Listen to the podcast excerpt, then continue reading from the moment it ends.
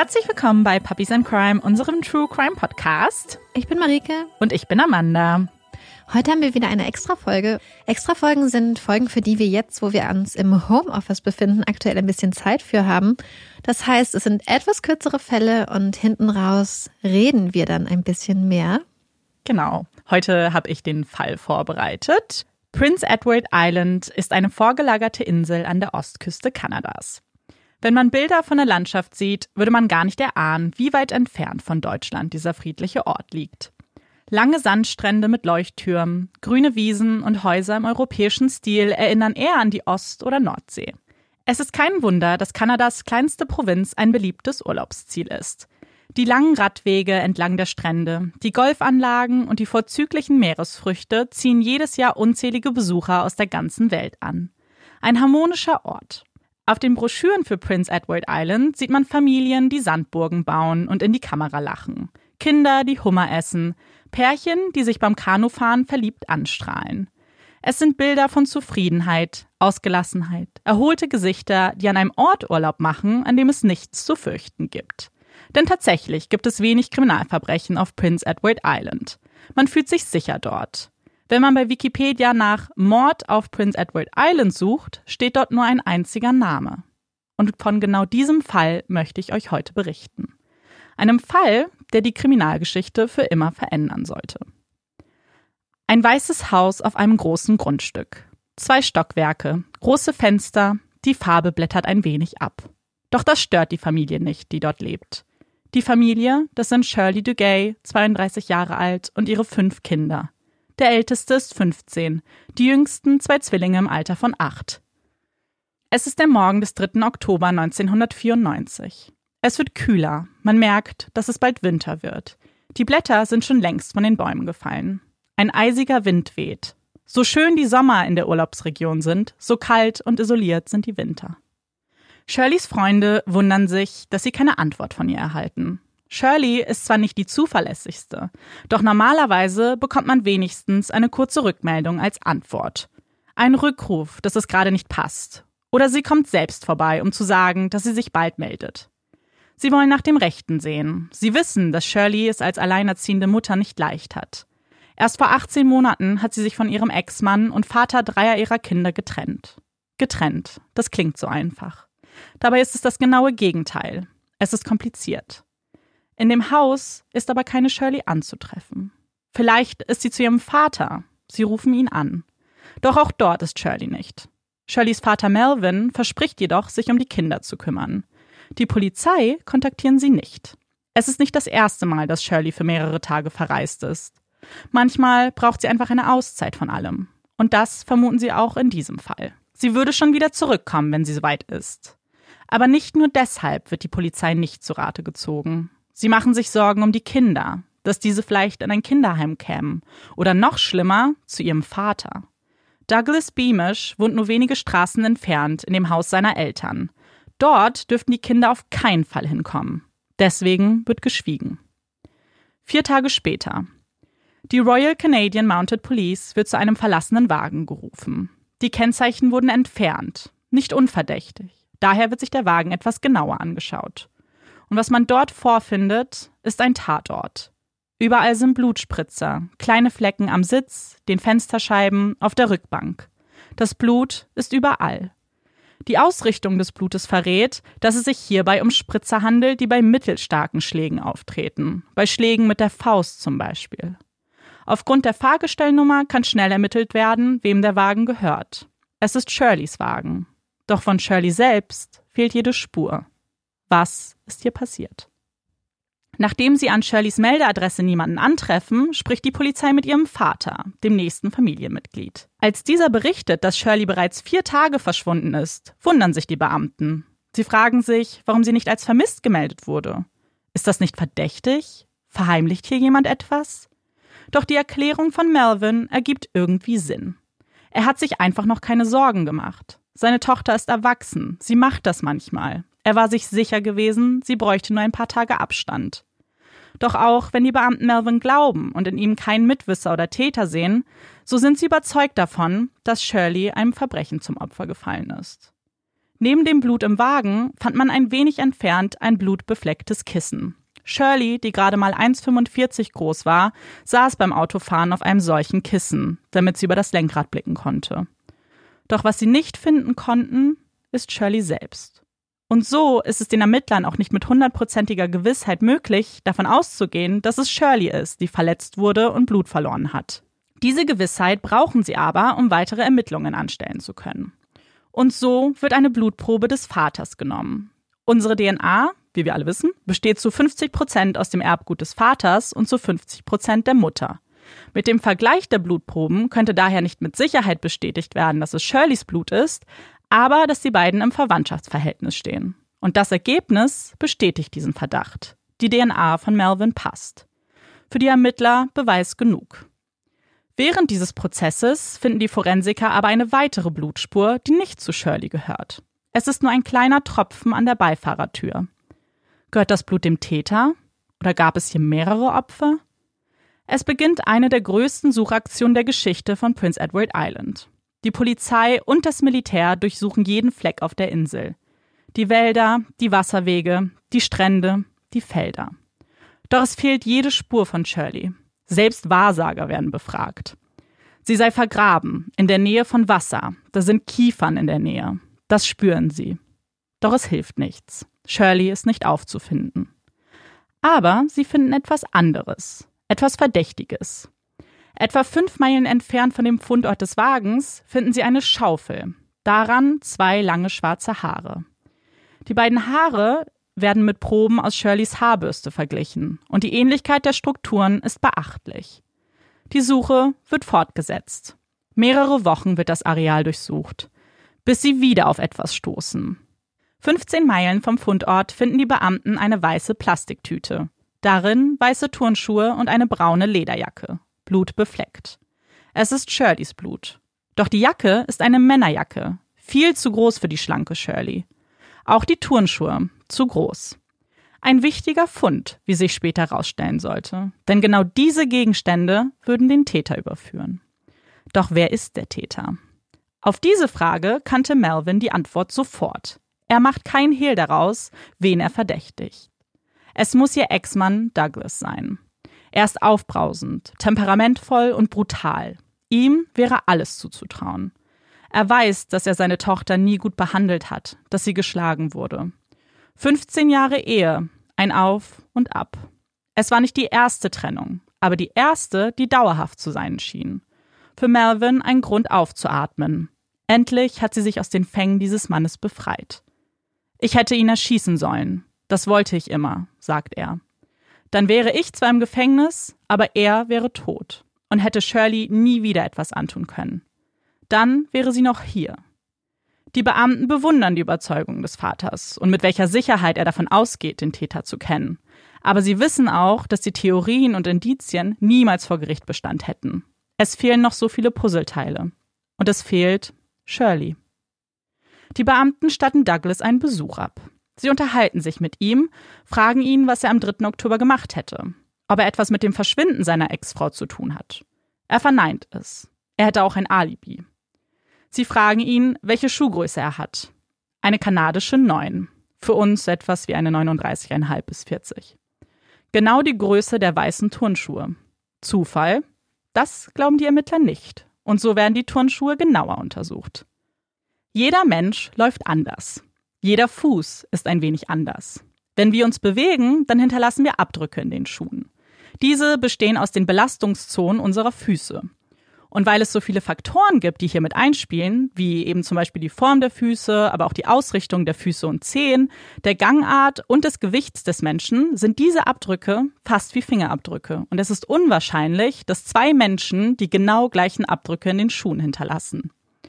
Mit einem Beschluss des Gerichts werden Fußabdrücke von Douglas genommen und diese dann mit den Abdrücken in den Schuhen verglichen. Und das Ergebnis ist beeindruckend.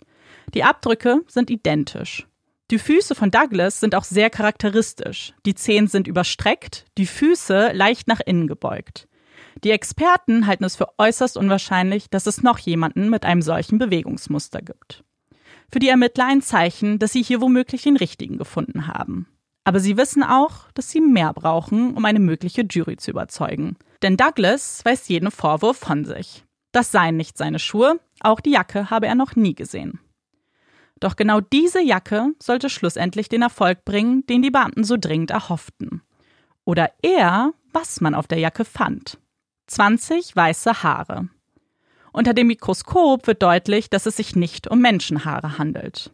Und dann kommt einem Ermittler ein Gedanke. War ihm dabei Douglas zu Hause nicht etwas aufgefallen? Etwas ganz tief hinten in der Erinnerung, etwas, das man sonst kaum beachtet. War da nicht eine weiße Katze? Und tatsächlich, bei einem erneuten Besuch sehen sie das kuschelige Haustier. Komplett weiß. Snowball. Snowball hatte sich bei dem ersten Besuch an das Bein des Ermittlers gekuschelt. Die dort hinterlassenen Haare sehen auf den ersten Blick aus wie die, die man an der Jacke gefunden hat. Doch das Auge kann trügen. Es könnte auch von jedem anderen weißen Tier stammen. Ein Experte muss her. Sie möchten eine DNA-Analyse einfordern. Sie rufen den ersten Experten an, den zweiten, den dritten.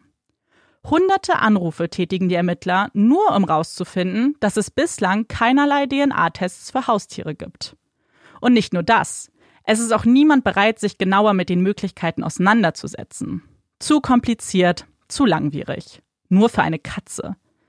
Doch so leicht möchten sie nicht aufgeben. Sie kontaktieren Dr. Stephen J. O'Brien, ein Experte für die DNA von Katzen. Sie sind meine letzte Chance, er klingt am Telefon. Und er zeigt sich interessiert. Was für eine spannende Aufgabe. Doch er selbst hat noch nie DNA-Tests für die Forensik durchgeführt. Deswegen holt er sich eine ehemalige Studentin mit ins Boot, Dr. Lisa Foreman. Sie arbeitet in einer Firma in den USA, die sich auf DNA-Tests in der Forensik spezialisiert hat. Die Ermittler sind erleichtert. Endlich jemand, der dem Ganzen eine Chance geben möchte. Doch etwas fehlt. Snowballs. Denn sie brauchen die Katze, um Blut zu entnehmen und die DNA überhaupt vergleichen zu können. Und Snowballs zeigt sich dabei nicht besonders kooperativ. Sie läuft vor den Ermittlern weg, möchte nicht mit den fremden Männern mitgehen. Vielleicht möchte sie auch einfach nicht helfen, ihr Herrchen zu überführen.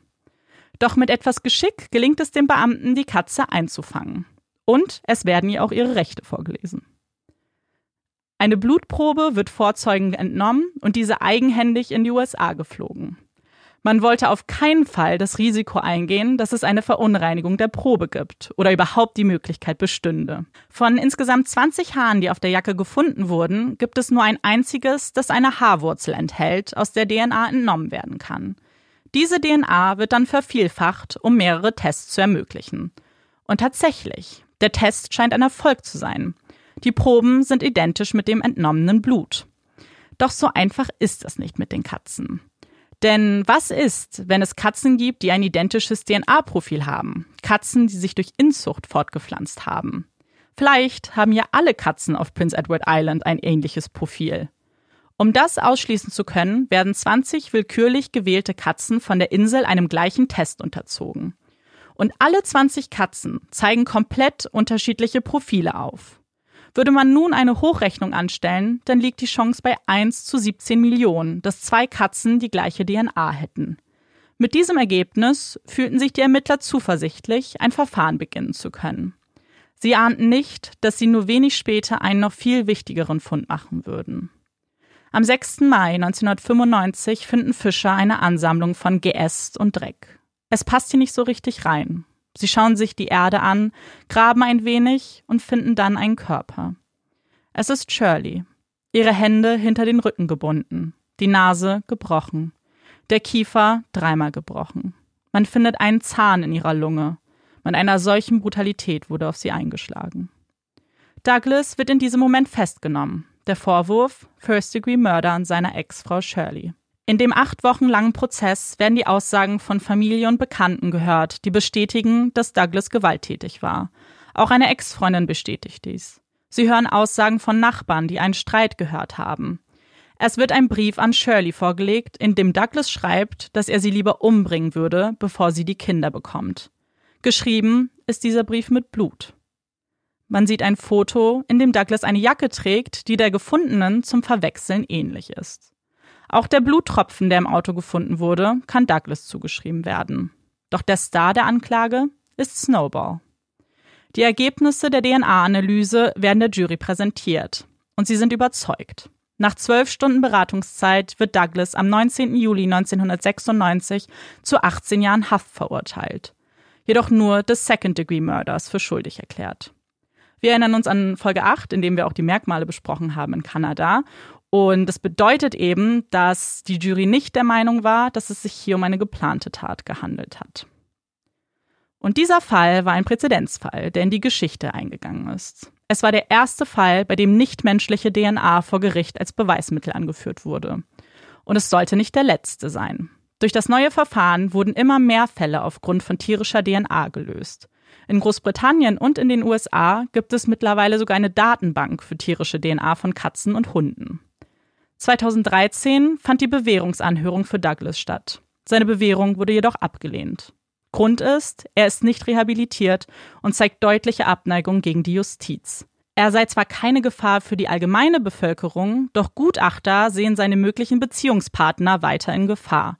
Seine Wut und Brutalität kann nicht geklärt werden und so könnte es immer wieder zu einer solchen Tat kommen. Bei dem Prozess hatte die Verteidigung schlechte Karten. Sah nicht gut aus und sie hatten auch nicht sehr viele Argumente, die für seine Unschuld sprachen. Sie bedienten sich aber einem beliebten Mittel, das wir aus einem anderen berühmten Prozess kennen, und zwar dem OJ-Prozess. Hier wollte die Verteidigung anhand eines einfachen Reims der Jury klarmachen, dass es ihr Mandant nicht gewesen sein kann. Jeder kennt den Satz If it doesn't fit, you must acquit. Eine Anspielung auf den Handschuh. Und einen solchen Satz gab es hier auch, auch wenn dieser offensichtlich nicht so erfolgreich war. Without the cat, the case falls flat.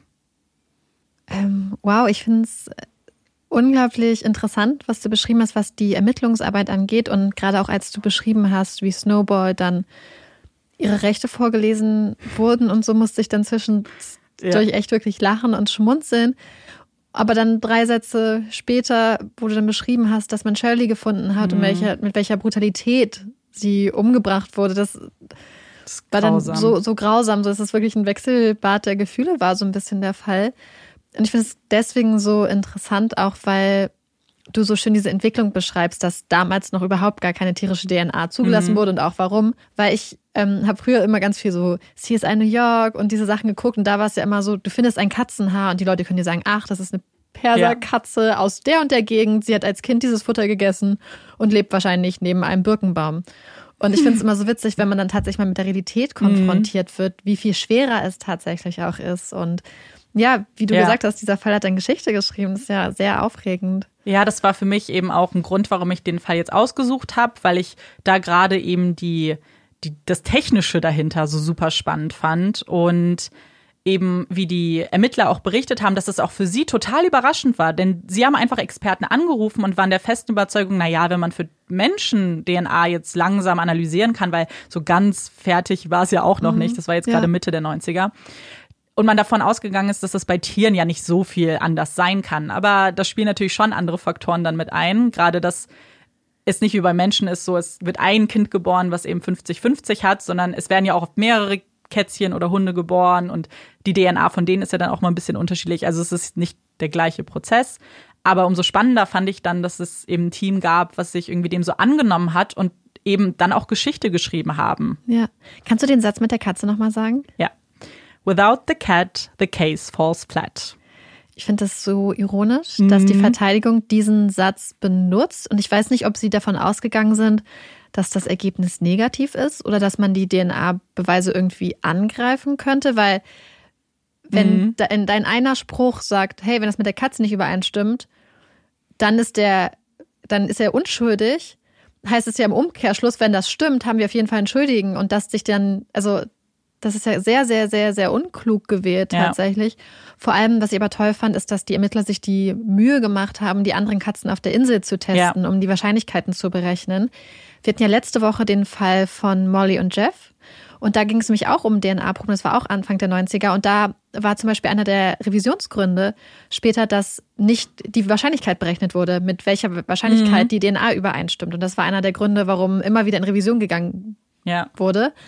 Und deswegen finde ich es total toll, dass sie hier das gemacht haben, die Sachen ja. ausgerechnet haben und auch gesagt haben, hm, okay, wir ziehen diese entlastende Möglichkeit in Betracht, dass die Katzen ähnliche DNA-Profile haben. Weil das ist ja auch wirklich ja. in alle Richtungen ermitteln und auch Sachen, die ihn entlasten können, genau. in Betracht ziehen. Das ist toll. Aber wirklich ist auch ein Fall, der wirklich ganz, ganz schrecklich ist. Mhm. Vor allem, was ich super interessant fand, ist, dass du gesagt hast, dass gesagt wurde, okay, die Wahrscheinlichkeit, dass er der generellen Public, also mhm. dem der Allgemeinheit was antut, ist sehr, sehr gering. Aber dass die Wahrscheinlichkeit, dass er zukünftigen Beziehungspartner ja. nochmal so Gewalt antut, ist ja eine ganz, ganz grauenhafte Prognose eigentlich. Weil man ja eigentlich immer eher sagt, okay, bei solchen mhm. persönlichen Motiven ist damit meistens dann auch gut und die Rückfallgefahr statistisch gesehen eher gering. Aber dann scheint er ja wirklich einfach so ein von Gewalt und Aggression geprägter Mensch ja. zu sein. Und ich finde es ganz schlimm, weil du sagst ja auch, sie war so 1,45 Meter, so ganz eine ganz, klein. ganz kleine, zierliche Frau. Mhm. Und ich mhm. meine nicht, dass die Körpergröße irgendwas mhm. damit zu tun hat. Aber, und oh, das mit dem Zahn, das hat mich total das ist ja. bis in meinen Magen gegangen tatsächlich. Also ich meine, wir beschäftigen uns ja viel mhm. mit True Crime, aber es gibt trotzdem eigentlich bei allen Fällen immer noch so Sachen, die einen wirklich, finde ich, bis zu ins Mark erschüttern. Ja, total. Das war sehr traurig. Ich bin ja nicht so ins Detail gegangen, warum seine Bewährung abgelehnt wurde, aber dazu gibt es auch, gab es große Artikel dann auch. Und also er ist, er ist, glaube ich, auch ein, ein Mensch, der schwer zu rehabilitieren ist, weil er sehr, sehr von sich selbst überzeugt ist in in einer ganz extremen Art. Zum Beispiel haben sie eben aufgeführt, diese, was ich angedeutet habe, mit, dass er Probleme mit der Justiz hat. Er hat sich halt sehr, sehr unkooperativ die ganze Zeit gezeigt, als er inhaftiert war. Also wenn mhm. es zum Beispiel um darum ging, dass er zu ähm, Sitzungen geht mit einem Psychologen zum Beispiel, damit man auch schauen kann, woher diese Wut ja kam, weil das ist ja auch ein großes Problem, warum man ihn dann nicht freilassen wollte, weil man nicht wusste, was der Trigger in Anführungszeichen war. Krass. Und dann hat er aber zum Beispiel immer so ganz großkotzig gesagt, naja, meine Öffnungszeiten sind von 9 bis 17 Uhr. Ich mache eine Mittagspause um 13 Uhr, da müssen Sie gucken, wann Sie kommen. Das war so ein Zitat von ihm. Oh Mann, aber da möchte man eigentlich auch nicht wissen, was dieser Mensch dann wahrscheinlich Total. in seinem jungen Leben erfahren hat, damit ja, er sich ja, dann so entwickelt hat. Ja. Ich fand es halt so super tragisch, einfach weil die Beziehung ja eh sehr toxisch war und aber man kennt es ja dieses Auf und Ab und es ist ja auch super schwierig sich von jemandem zu trennen, mit dem man drei Kinder zusammen hat, mit dem man 15 Jahre verheiratet war. Und wahrscheinlich auch in so einer kleinen Gemeinde, wo man sich eigentlich ja, auch gar nicht aus dem Weg ging. Überhaupt kann. nicht. Und aber dann schafft man es und 18 Monate waren sie schon getrennt und irgendwie dann das finde ich eigentlich so grausam, dass sie sich endlich eigentlich befreit hat, aber am Ende dann doch den ultimativen Preis gezahlt hat irgendwie. Ja, da hatte die Zeit, glaube ich, dieses oder letztes Jahr mal so eine Aufzählung gemacht mhm. von Frauen, die in, durch ja. Intimpartner oder Ex-Partner getötet wurden. Und das war wirklich, glaube ich, so ein ganz häufiges Motiv ja. oder eine ganz häufige Situation, dass es eine Trennung vorangegangen ist ja. und dann, ja, die Frau dann getötet wurde oder auch die Kinder beispielsweise. Ja, das ist ganz schlimm. Auf jeden Fall vielen, vielen Dank für diesen spannenden Fall und vor allem auch, dass du uns Snowball vorgestellt hat und hast und äh, diese ja tolle mhm. Ermittlungsarbeit. Und wir sind jetzt bei Tieren und da möchte ich auch direkt weitermachen. Wir haben in den normalen Folgen immer unsere Puppy Break, aber neulich hatten wir schon mal die Pistolenkrebse und mhm. jetzt haben wir ein anderes Tier und das ist eine kleine Ferret-Fact, ein kleiner Frettchen-Fact, uh. denn uns haben nämlich neulich Fiete und Tilda geschrieben. Das sind zwei kleine Frettchen, die sehr gerne Puppies in Crime hören. Und Tilda und Fiete haben uns mitgeteilt, dass Frettchen bis zu 20 Stunden am Tag schlafen. Deswegen wusste ich direkt, dass Amandas Herz ja. da total aufgeht. Und noch ein weiterer Ferret-Fact oder ein kleiner Frettchen-Fact, den ich ganz süß finde, ist, dass das Wort Ferret oder Frettchen seinen Ursprung im Lateinischen hat und zwar so viel bedeutet wie kleiner Dieb.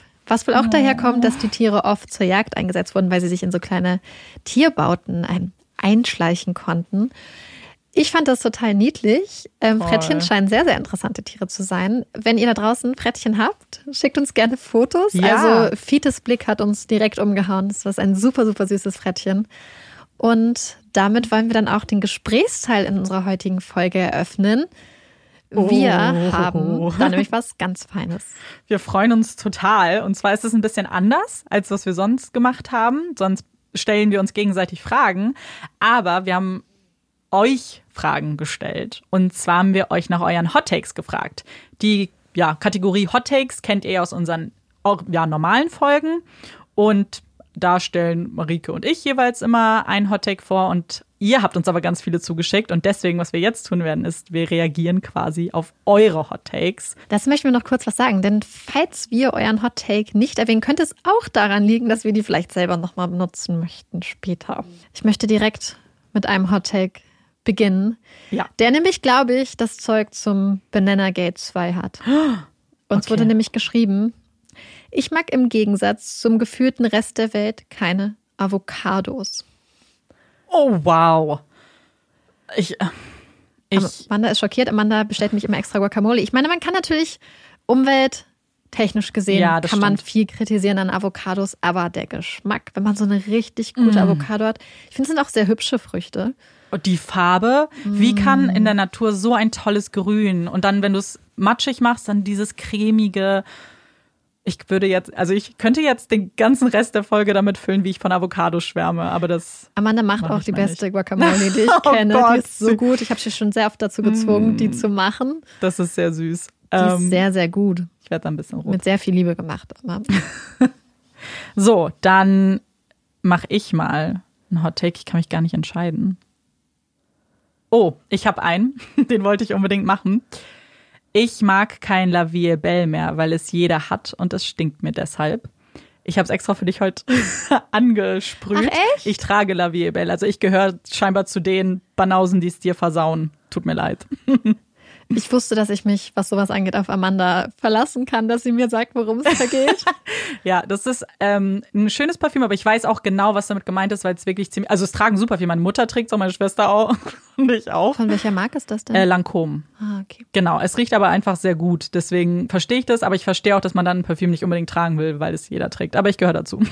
Ich trage tatsächlich gar kein Parfum, aber ich habe eins, was ich total toll finde, und zwar das ist Chloe von Chloe. Mm. Und es ist aber auch so ein Geruch, der Geruch, der ist so spezifisch, Ja. dass wenn man den irgendwo riecht, so zehn Meter Entfernung, ist Ja. es gleich so, ah, das ist Chloe. Aber ich finde diesen Geruch total toll.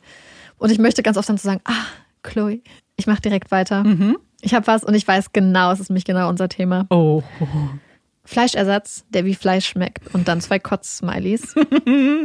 und ich liebe Fleischersatz.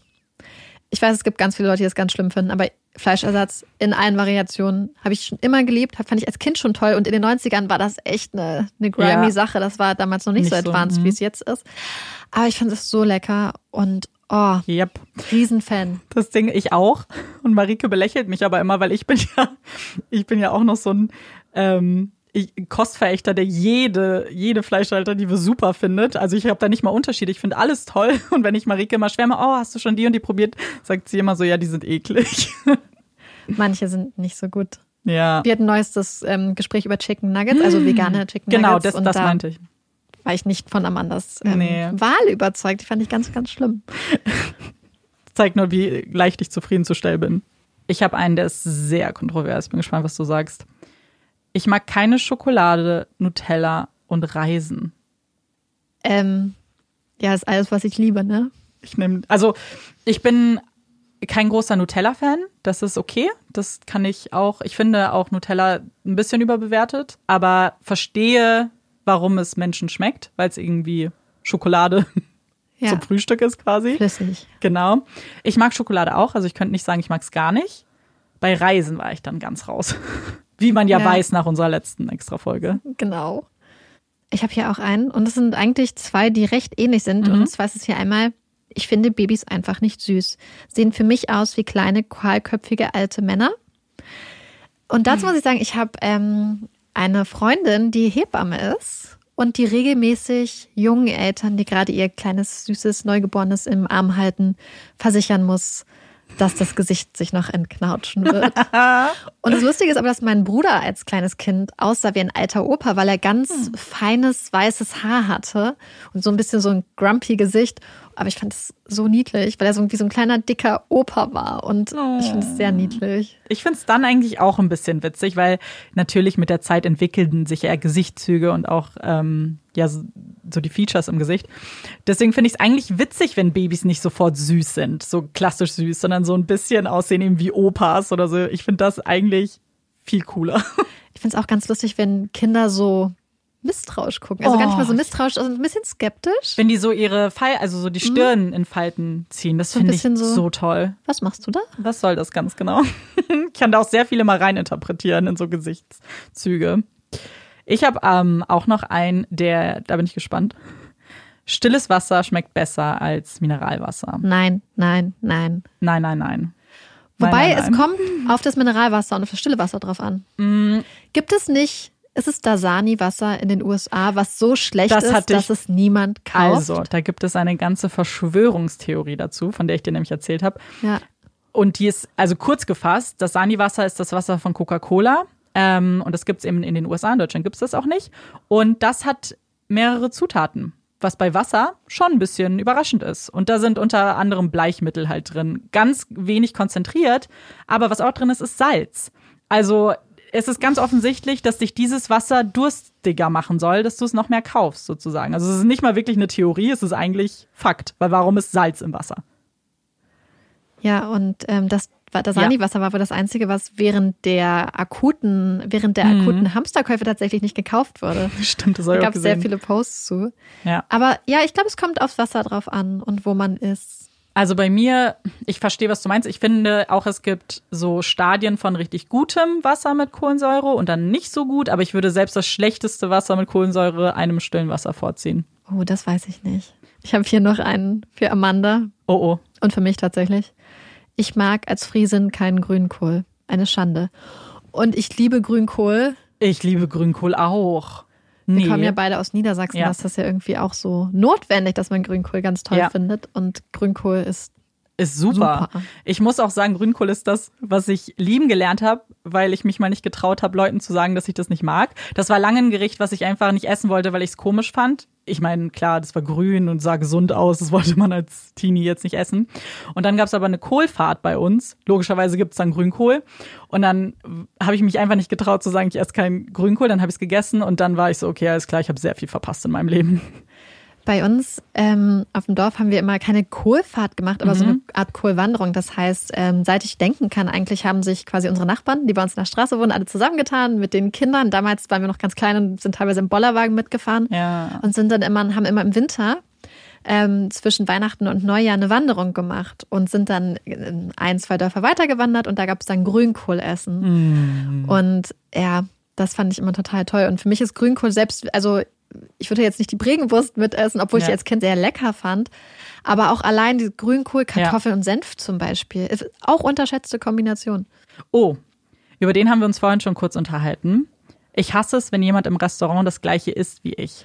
Stimmt, haben wir vorhin drüber geredet. Ja, weil äh, tatsächlich, als ich dann darüber nachgedacht habe, ist mir aufgefallen, stimmt. Ich habe auch so ein unterbewusste Ab, also so bin dann kurz so, oh nee, nimm nicht das Gleiche. Ich sag das natürlich nicht, jeder soll bestellen, was er will. Und ich kann mir auch ganz schwierig erklären, warum das so ist. Ich habe so ein bisschen das Gefühl, weil ich dann gucken will, wie andere Gerichte aussehen, vielleicht probieren, wenn es mir angeboten wird. Aber ich bin dann auch immer so, oh nee, müssen wir jetzt alle das Gleiche essen? Ich kann nicht mal sagen, warum. Das ist sowas Blödes, so ein blöder Gedankengang. Ich habe das überhaupt nicht. Ich denke eher, also mein Problem ist eher, dass wenn ich mir was bestelle und sich jemand was anderes bestellt, dass ich dann denke, oh nein, hättest du mal das bestellt. Deswegen bin Okay. ich eigentlich total Ja. froh, wenn die Leute sich genau das Gleiche bestellen wie ich, weil ich dann weiß, dass ich keinen Futterneid kriege. Ich weiß nicht, ob das ist, wenn man mit einem Bruder aufwächst, aber wenn ich sehe, dass andere was haben, dann denke ich immer, oh Mann. Kennt ihr das, wenn man so denkt, ach, heute was Frisches, heute nehme ich mal einen Salat und dann bestellt sich wer eine Pizza und dann denkst du, oh, ich hätte gerne die Pizza. Und andersrum, wenn man sich die Pizza bestellt und die andere Person dann so, Ja. so einen frischen Salat mit irgendwas Tollem ist, Ja. dann denkt man auch, eigentlich hätte ich jetzt doch lieber Lust auf sowas. So geht's mir immer. Oh, ich habe hier einen, den finde ich super. Brokkoli. Ich hasse Brokkoli. Mir wird vom Geruch schon schlecht. Dazu mein einziger Kommentar. Ich habe gestern Nacht, meine Mutter hat Brokkoli blanchiert. Ich habe gestern Nacht zwei Schüsseln Brokkoli mit Butter und Salz gegessen. Ich liebe Brokkoli auch, tut mir leid. Also da kann ich leider auch nicht zustimmen. Ich verstehe tatsächlich, was mit Geruch gemeint ist, weil der schon einen Eigengeruch hat, aber ich esse es super gerne. Ich finde, wenn der so ganz kurz blanchiert ist, ist er auch perfekt. Ich habe früher ganz oft bei einer japanischen Köchin assistiert und die hat den Brokkoli zur Perfektion gegart. Und der war so toll, dass ich ganz oft äh, nach den Kursen dann einfach da stand und einen ganzen Kopf Brokkoli gegessen habe, weil ich das so gut fand. Oh, da habe ich jetzt einen, da weißt du auf jeden Fall, was ich davon halte. Jetzt mal gucken, was du sagst. Geschmolzener Käse wird überbewertet. Amanda und ich haben eigentlich das gleiche Problem mit Käse. Stimmt, darüber haben wir noch nie geredet. Ja. Erzähl unser Problem. Also, ich finde Käse, also ich muss differenzieren. Das ist ein sehr komplexes Thema eigentlich. Ich fand als Kind Käse so schlimm, dass ich nicht mal Pizza oder Burger oder irgendwas gegessen habe. Ich habe immer nur den Rand der Pizza gegessen bis zu einem bestimmten Alter. Irgendwann habe ich schon gemerkt, okay, Käse überbacken geht, fand ich auch super. Dann, ich habe auch mal versucht, so Käse auf Brot zu essen, aber dann, das ist für mich so schlimm. Ja, ich bin, ich habe auch einfach eine Abneigung gegen normalen Käse, einfach so Schnittkäse, alles was, also so Mozzarella und Feta finde ich gut, aber so dieser klassische Käse, Gouda und was gibt's So noch komisch. so? Keine Ahnung, Maßdammer. Ähm, mag ich auch, finde ich auch ganz schlimm. So auf Brot ist für mich auch die schlimmste Vorstellung tatsächlich. Ja. Aber ich liebe überbackenen Käse. Liebe, Ja. liebe, liebe, liebe. Bei unseren Hot Takes, die wir bekommen haben von euch, wurden zwei Serien genannt. Eine ist Game of Thrones und die andere ist Breaking Bad. Und es haben mehrere Leute zu Breaking Bad geschrieben, dass Breaking Bad die schlechteste Serie aller Zeiten ist, beziehungsweise dass sie so langweilig ist. Irgendwie, Also ich wurde dazu gezwungen, Breaking Bad zu gucken. Und ich muss ganz ehrlich sagen, ich finde es nicht die schlechteste Serie aller Zeiten. Also ich finde schon, was die sich so an, an, also wenn man drinne ist, fiebert man schon mit. Aber ich glaube, es ist so, dass es wenig Charaktere gibt, mit denen man sich wirklich identifizieren kann, mit denen man so mitfühlt. Also das war für mich sehr schwer. Wen ich natürlich total toll fand, war Saul Goodman, der für mich irgendwie so das Beste war an der Serie. Obwohl ich trotzdem Better Call Saul nicht gucken kann. wahrscheinlich keine Überraschung für irgendwen, aber ich habe es nicht gesehen. Ich gucke immer, ich keine Ahnung. Ich habe, ich glaube, wir haben das schon mal erzählt oder irgendwer hat es uns geschrieben. Ich bin jetzt nicht sicher.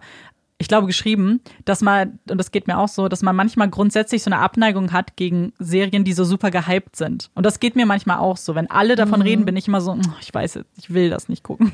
Das habe ich mit How I Met Your Mother. Da weigere ich mich ja auch, das zu gucken. Ich glaube, das Einzige, warum ich es dann wirklich geguckt habe, ist, weil es pro sieben mit nachmittags lief und man manchmal rumgeseppt hat und dann hat man so viel geguckt, dass man irgendwann schon verstanden hat, worum es geht und auf einmal war man drin.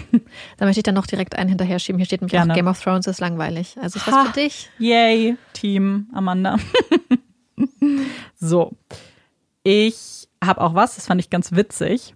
Ich hasse, hasse, hasse Monopoly und weigere mich immer mitzuspielen.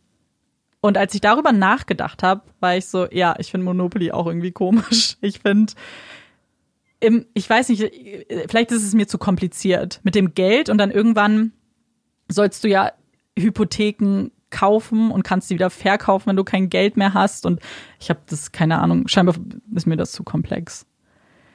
Ich habe das gar nicht so mit Monopoly, aber ich habe, ich glaube, Amanda hat das auch, musste es auch schon mal so feststellen. Mein Problem ist, dass ich in der Theorie weiß, dass ich Spaß an Gesellschaftsspielen habe, wenn ich sie erstmal spiele. Bis man mich dahin kriegt, ein Gesellschaftsspiel zu spielen, das zum Beispiel mit so einem äh, Exit-Game gehabt, ich würde das von selber nicht vorschlagen. Selbst wenn ich weiß und denke, oh, ich packe ich pack mein Gesellschaftsspiel ein, weil dann können Ja. wir Gesellschaftsspiele machen. Ich bin nie die Person, die es vorschlägt. Man muss mich dazu überreden.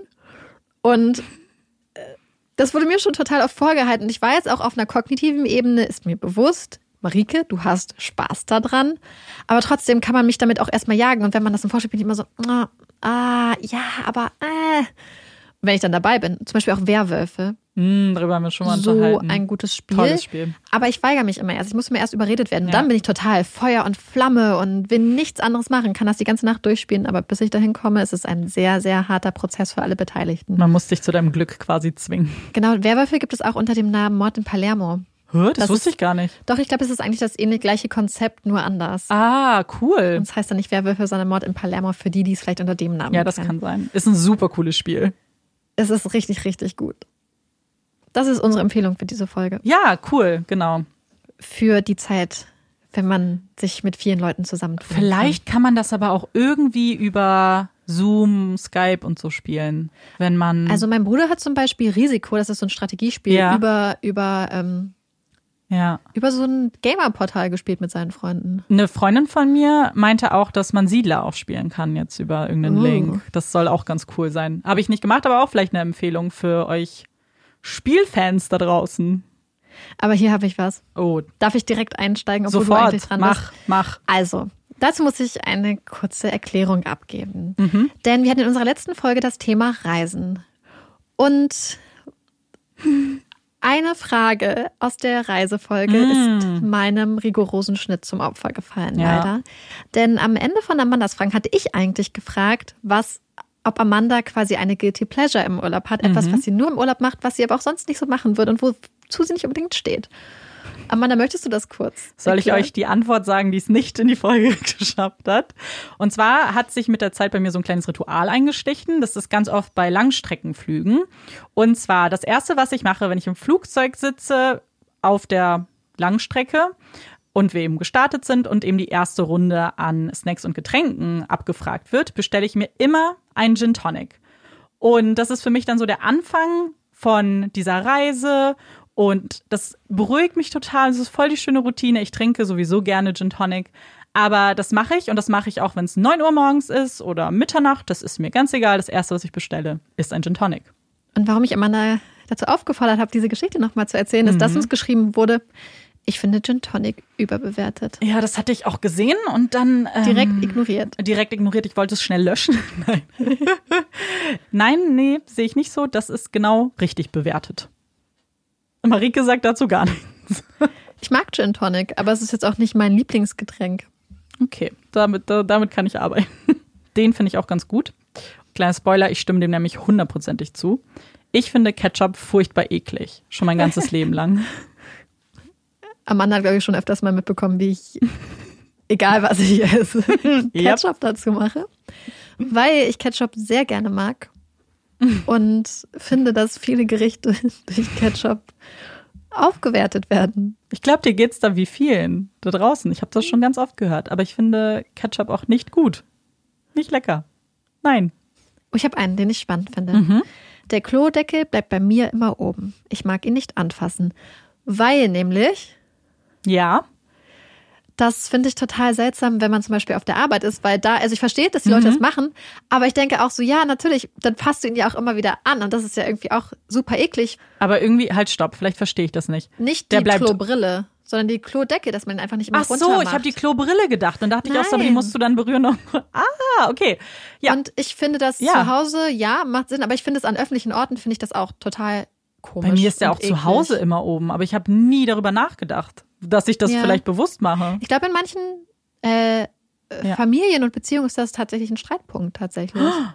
Ich dachte, da geht's dann immer um die Klobrille. Ich glaube, es geht auch oft um die Klobrille, aber auch wirklich um den Deckel, weil manche Leute legen ja total viel Wert darauf, dass der Deckel immer zu ist. Ja.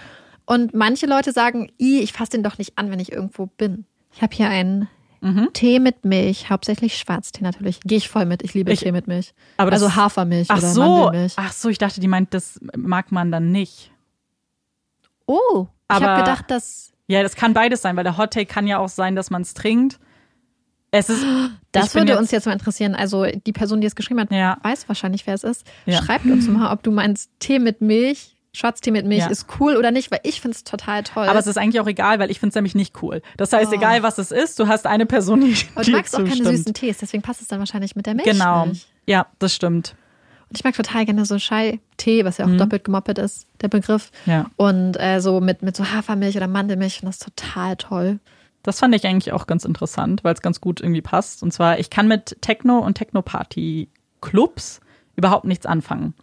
Und wir sind ja, wie ihr alle wisst, in Berlin, wo es davon reichlich gibt.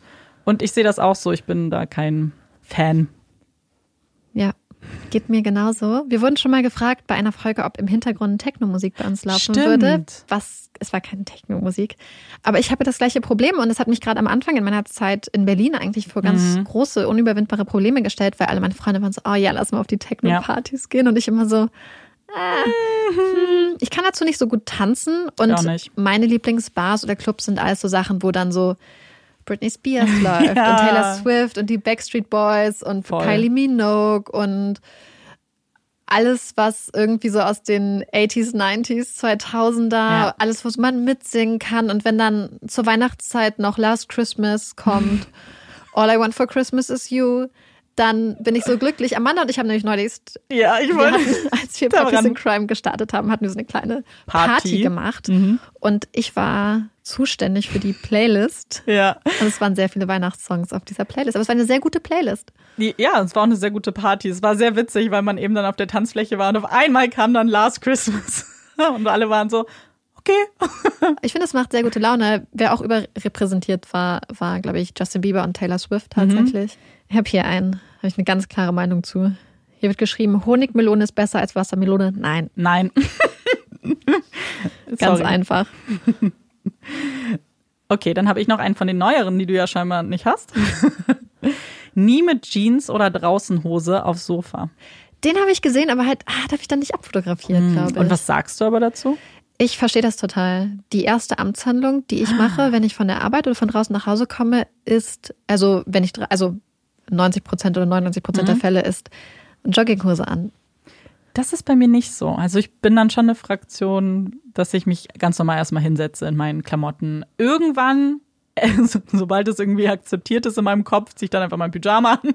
Aber ich muss da auch unterscheiden, weil zum Beispiel, wenn ich einfach nur mit Olaf eine Runde um den Block gehe mhm. und weiß, ich sitze zum Beispiel nicht in der U-Bahn oder ich sitze nicht auf der Arbeit oder irgendwo, mit der Hose kann ich wieder mich auch aufs Sofa setzen oder so, aber nicht mit irgendwelchen Hosen, die quasi so Kontakt mit öffentlichen Oberflächen mhm. hatten, weil das finde ich irgendwie ein bisschen komisch. Äh, wir haben noch einen anderen Hottag, der auch dazugehört, aber ganz anders ist. Mhm. Und zwar knöchelfreie, enge Jeans bei Männern sind furchtbar. Was mm, hältst du davon? Mm, nee. also selbst unter der Voraussetzung, jeder soll tragen, was er will, finde ich das gar nicht. Ich finde das eigentlich, finde ich, sieht das ganz gut aus. Also es muss natürlich passen, logischerweise. Ja.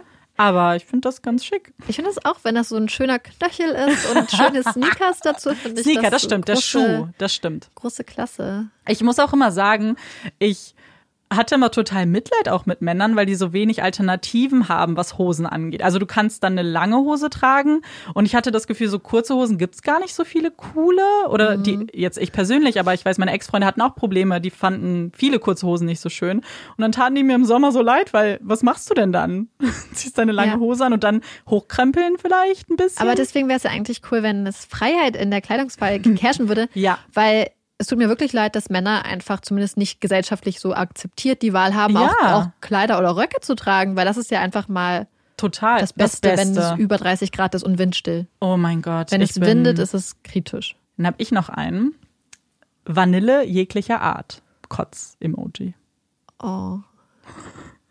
Ich, mm -mm. Ich mag Vanille sehr. Ich auch. Ich mag gerne richtig gutes, selbstgemachtes, also nicht von mir, aber von Leuten, die es können, selbstgemachtes Vanilleeis. Mm. Mit so richtig so Tahiti-Vanille oder so, oh mein Gott. Lecker. Die Schoten kosten dann zwar sehr viel Geld, deswegen würde ich es auch nicht selbst machen, aber es ist sehr, sehr lecker. Oder Vanillesoße und du weißt, ich mache hier eigentlich ja. an alles. Ich habe ja. hab ganz oft so Kokosjoghurt, wo ich dann so ganz viel Vanillezucker Vanille. reinmache und es ist so lecker. Ich finde auch Vanille toll.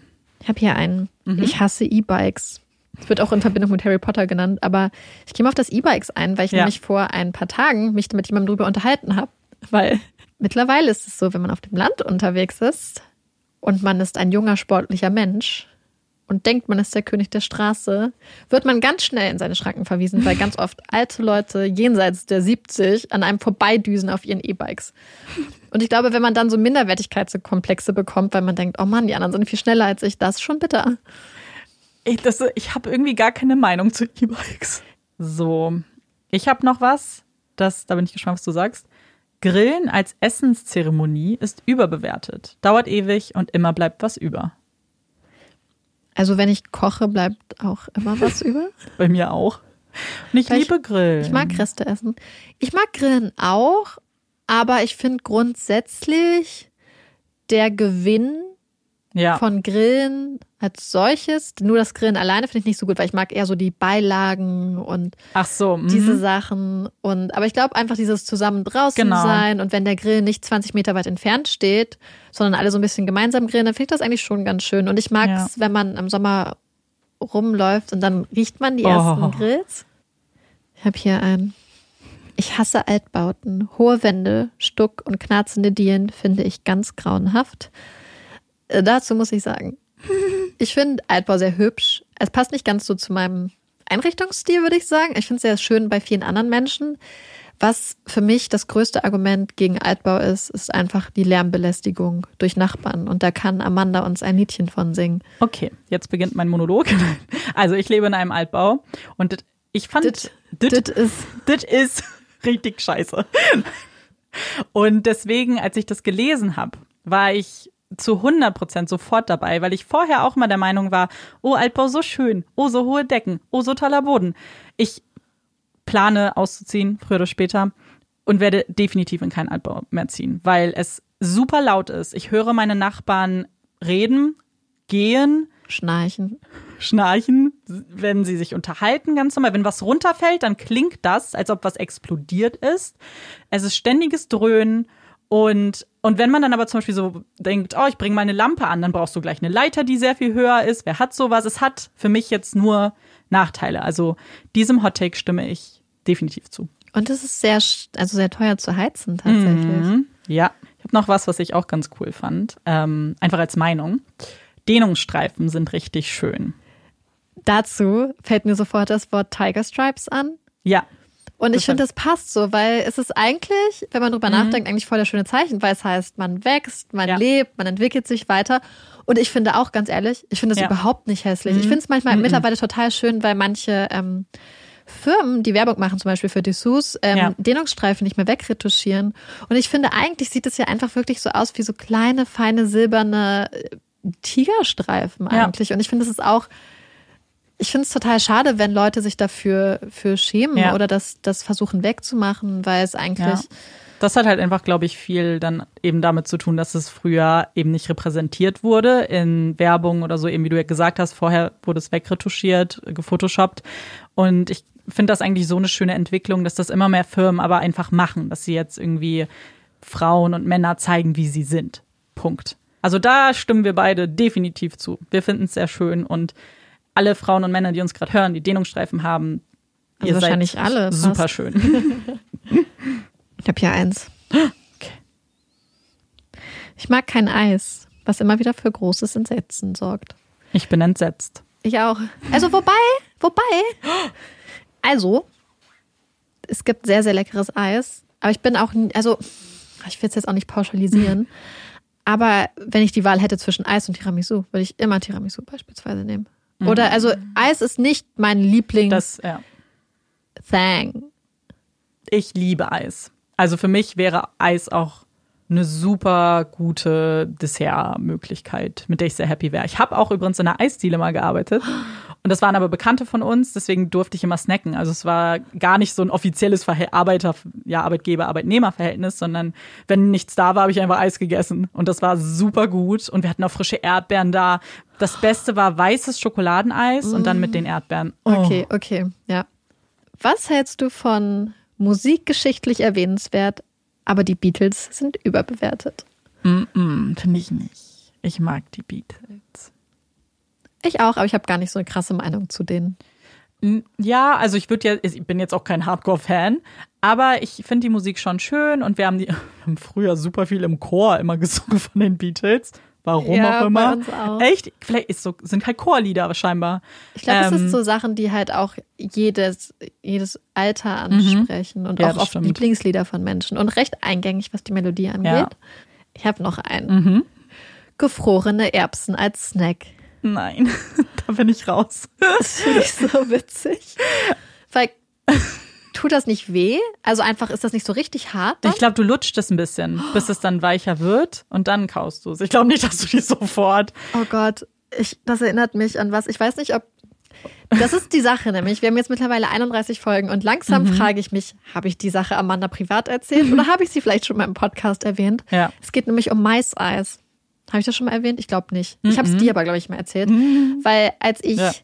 äh, Kind war, waren wir in, in Thailand im Zoo.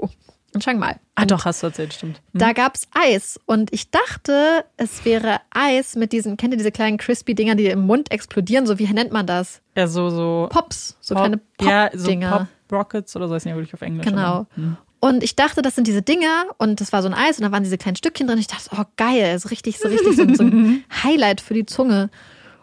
Und neben dieses Eis, habe aber natürlich nicht geguckt, genau was draufsteht, weil ich kein, ich konnte natürlich die Sprache nicht verstehen und die Schrift nicht lesen. Und habe ich angefangen zu essen und dann habe ich gemerkt, dass es Maiseis war. Und die kleinen Stücke sind nicht in meinem Mund explodiert, es war keine Geschmacksexplosion, es waren Maisstücke. Ich, Und das war so schlimm für mich. ich stelle mir Und das wirklich als größte Enttäuschung Das war vor. richtig, also die meisten, also viele Enttäuschungen in meinem Leben haben, sind ja Essens, ähm, Ja. haben mit Essen zu tun gehabt. Das war eine ganz große Enttäuschung und so ähnlich stelle ich mir das mit den gefrorenen Erbsen als Snack vor. Oh, darf ich noch direkt ein weitermachen? Mach, mach.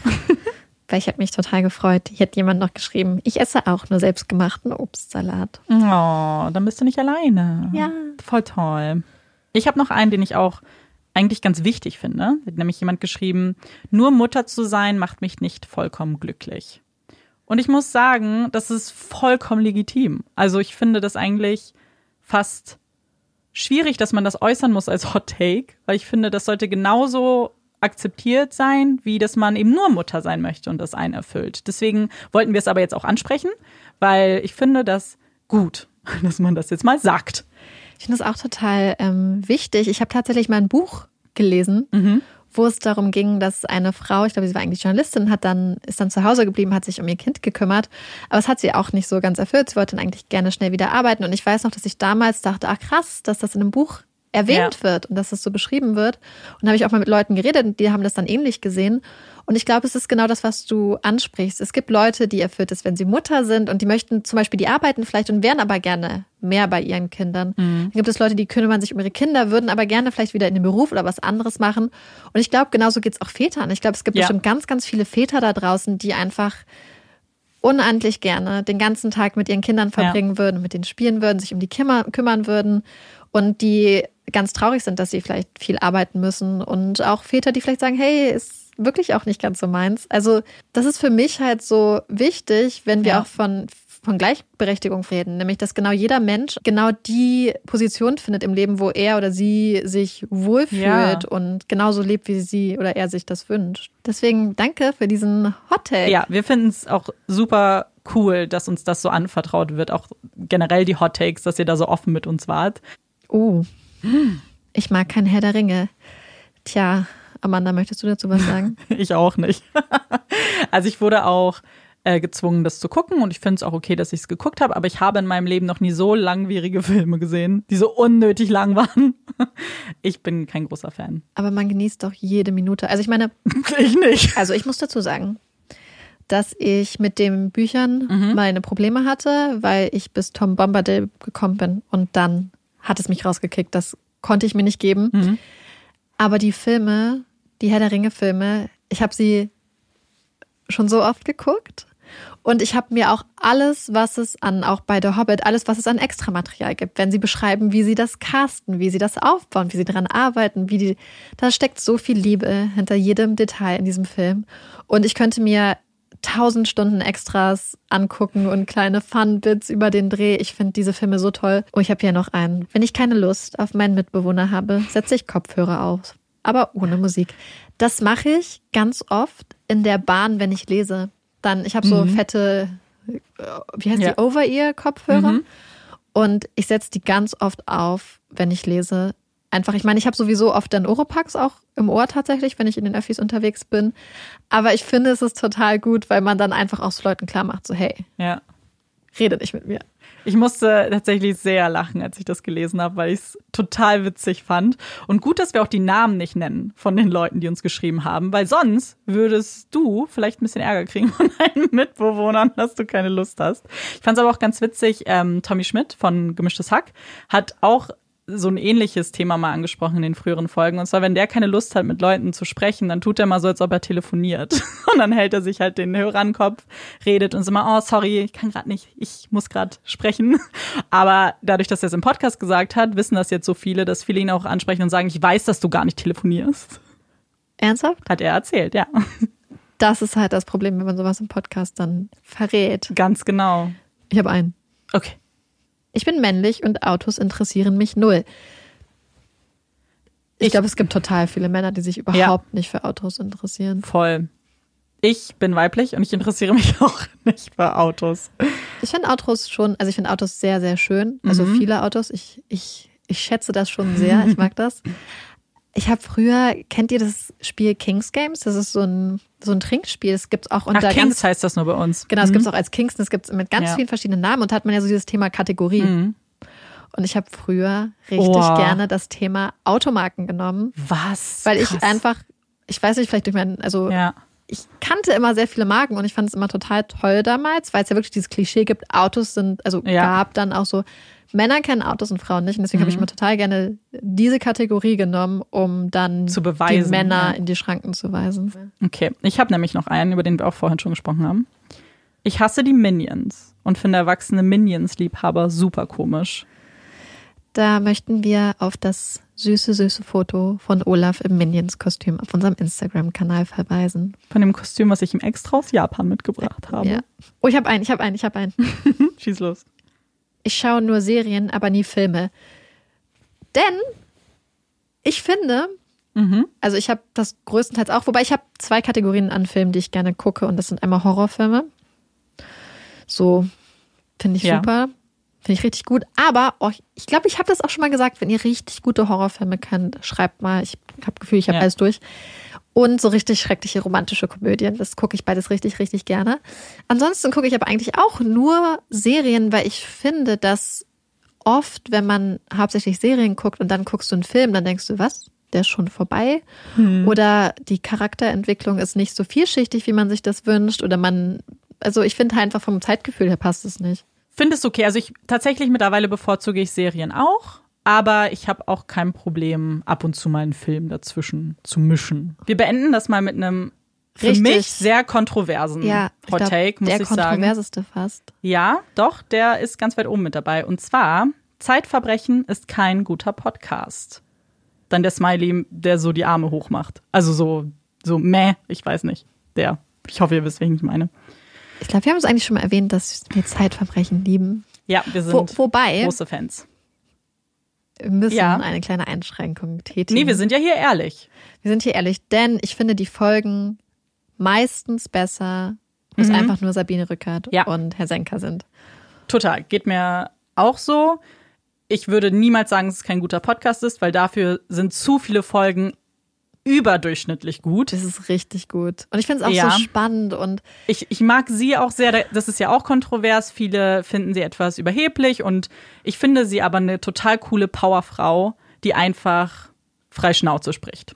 die Dynamik zwischen den zwei Ja. ist, glaube ich, besser, als wenn noch eine dritte Person mit im Genau. Boot ist. oft. Wobei ich auch aber den so, die so ein bisschen in Schutz nehmen muss, weil ich verstehe, warum es die Gäste gibt. Ich finde, die haben ihre Berechtigung, weil das eben die Menschen sind, die diese Fälle ja begleitet haben zum Teil und eben, und ich finde es dann auch richtig zu sagen, hey, erzähl du den Fall, den du begleitet hast. Ja, aber ich glaube insgesamt, das hatten wir, ich glaube, das haben wir sogar in unserer ersten Folge gesagt, dass wir Zeitverbrechen total toll finden. Ja, auf jeden Fall. Es ist auch ein Podcast, wo ich mich echt oft gegruselt habe tatsächlich. Mm, und wo ich sehr viele Emotionen empfunden habe. Ich auch. Und dann wollen wir mit diesem sehr kontroversen Thema diese Extra-Folge abschließen. Genau, wir hoffen, wir haben euch nicht gelangweilt. Wir hoffen, wir haben ein paar spannende Sachen angesprochen und wir hoffen, dass wir euch nächste Woche wieder hören. Genau. Ich bin Amanda Ich bin Marike. und das ist Puppies and Crime. Tschüss.